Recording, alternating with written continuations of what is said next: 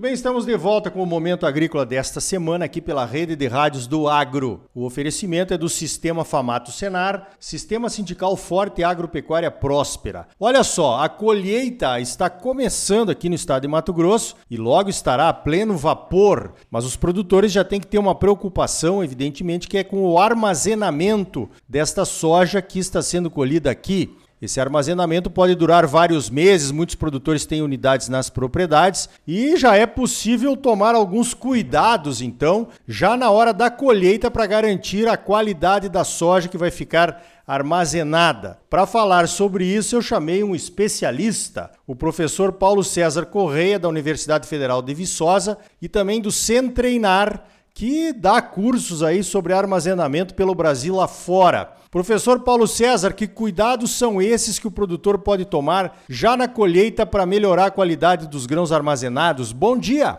Bom dia, Arioli. É um prazer estar falando com você, viu? É, na verdade, a qualidade do armazenamento ela já começa antes mesmo da colheita, já lá na escolha da semente adequada, segundo as condições regionais de solo, clima, uma soja precoce ou não, então, todo o que acontece desde o plantio vai interferir na qualidade da armazenagem.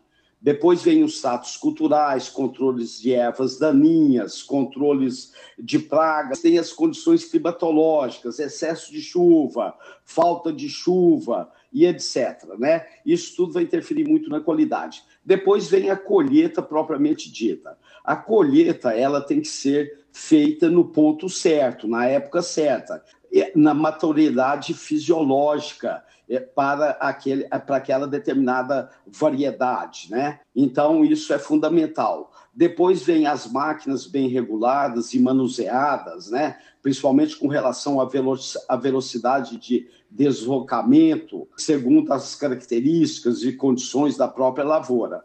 Depois vem o teor de umidade ideal, muita gente se engana muito com relação à colheita da soja. A soja, para que tenha uma ótima colheita, o teor de umidade deve estar entre 16 e 18.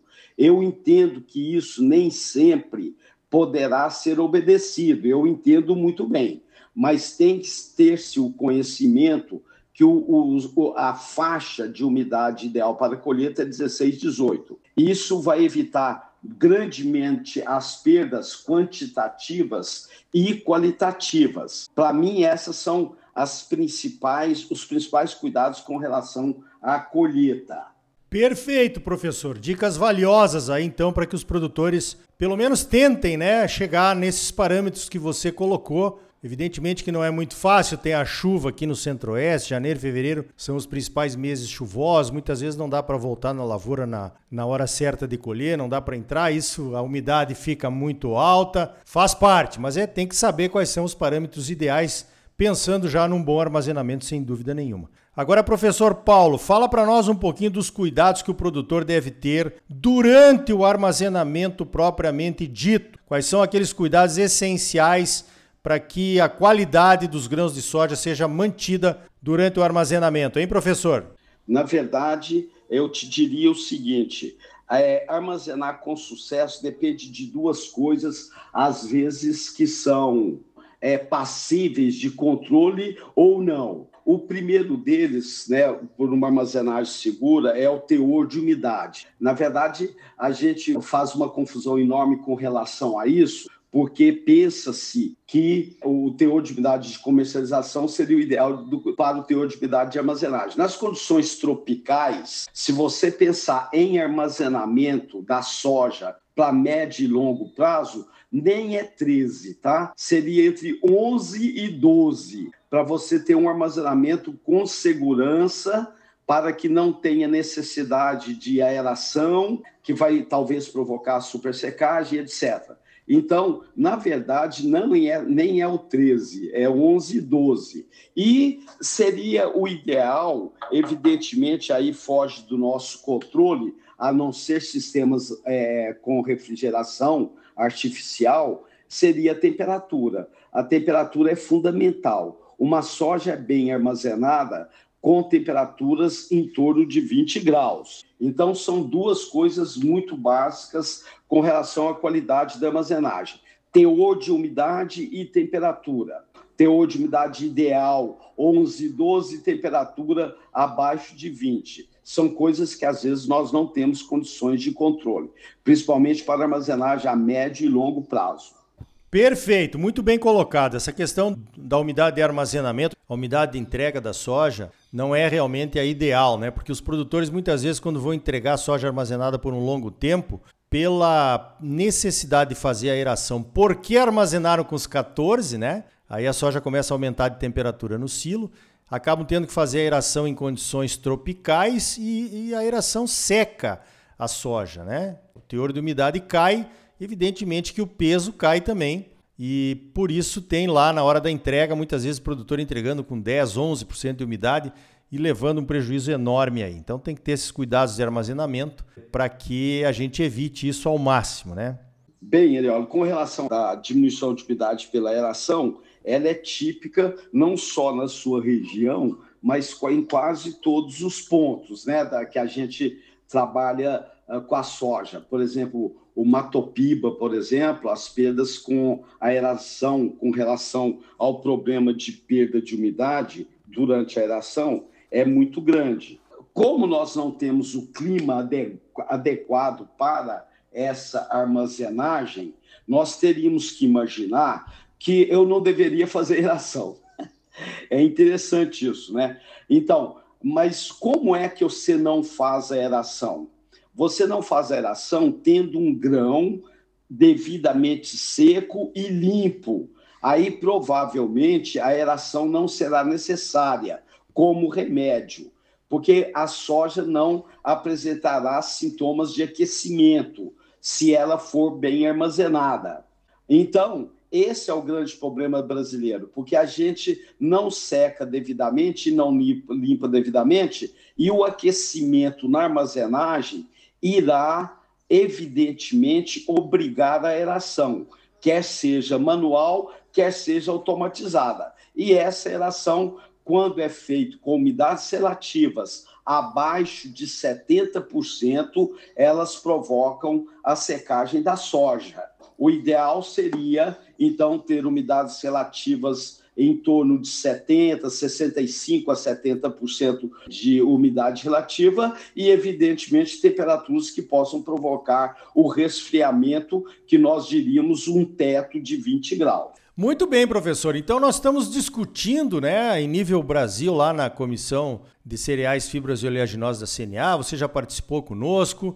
O Ministério da Agricultura está propondo um novo padrão para soja, né? Dentro dessa proposta, o teor de umidade seria de 13% ao invés dos 14%. E na verdade tem muita gente relutante sobre isso. O Brasil é o único país que tem 14 como padrão, né? Os Estados Unidos é 13, a Argentina é 13,5 e os chineses, o padrão chinês de compra de soja também é 13. Por que, que o nosso padrão é 14? E nós teríamos vantagens ou desvantagens se a gente mudasse esse padrão para 13%? O que é que o senhor me diz sobre isso? Arioli, com relação a essa pergunta sua sobre os padrões nacionais e internacionais. Então, um problema brasileiro é um problema de história, né? Então, como não se acreditou muito é, no conhecimento local, local, se procurou muito dados de fora. Então, por exemplo, quando o 14% é um dado que a gente importou de países produtores, normalmente de temperatura baixa. Então, falava-se de 14%. Evidentemente que para o Brasil, 14% é muito alto. Seria o ideal, igual eu já falei, 11 e 12, nem é o 13. Mas vamos falar de 13, né? Porque 13, inclusive, já é uma exigência até para comercialização, comercialização internacional. É claro que o 13 vai dar segurança ao produtor muito mais do que o 14, inclusive com relação a essa perda de peso por, por, por aeração. Uma soja com 13% armazenada, ela vai necessitar de aeração muito menos do que uma soja com 14%. Então, Quanto menos aeração você fizer, menos perda você terá com relação ao peso da, do produto armazenado. Então, na verdade, esse 13% dará uma segurança maior em termos de qualidade e perda de quantidade ao produtor. Evidentemente que isso vai custar dinheiro, porque secar do 14 para 13 implica em gastos a mais em termos de energia térmica, ou seja, em termos de combustível e também na própria energia elétrica e também o tempo de operação. Mas eu acho que se colocar na balança, vale muito a pena pensarmos em 13 e, se possível, se for armazenar por médio e longo prazo, eu já diria 12%. Eu acho que o 13 já nos ajudaria muito. Obrigado, Orioli. Foi um prazer enorme. Então tá aí. Essa discussão a respeito do novo padrão de soja que está sendo proposto pelo Ministério da Agricultura vai continuar agora em 2023. Eu acho que nós, como produtores, deveríamos considerar com cuidado esse padrão de 13% de umidade. Mas antes de qualquer decisão, teríamos que combinar com as tradings, com as indústrias e com os demais interessados uma compensação financeira pela umidade menor. As tradings e as indústrias teriam benefícios com uma umidade menor. A qualidade dos grãos poderia ser melhor, haveria uma redução também no custo dos fretes pois o peso transportado seria menor. Esses pontos devem ser considerados com certeza. Na minha opinião, poderíamos pensar numa tabela de preços com valores maiores para umidades menores. Eu acho que isso favoreceria todo o complexo soja do Brasil. Quem está na liderança tem que garantir a qualidade do produto oferecido no mercado. Pense nisso, mas vamos pensar de forma prática, objetiva e financeira.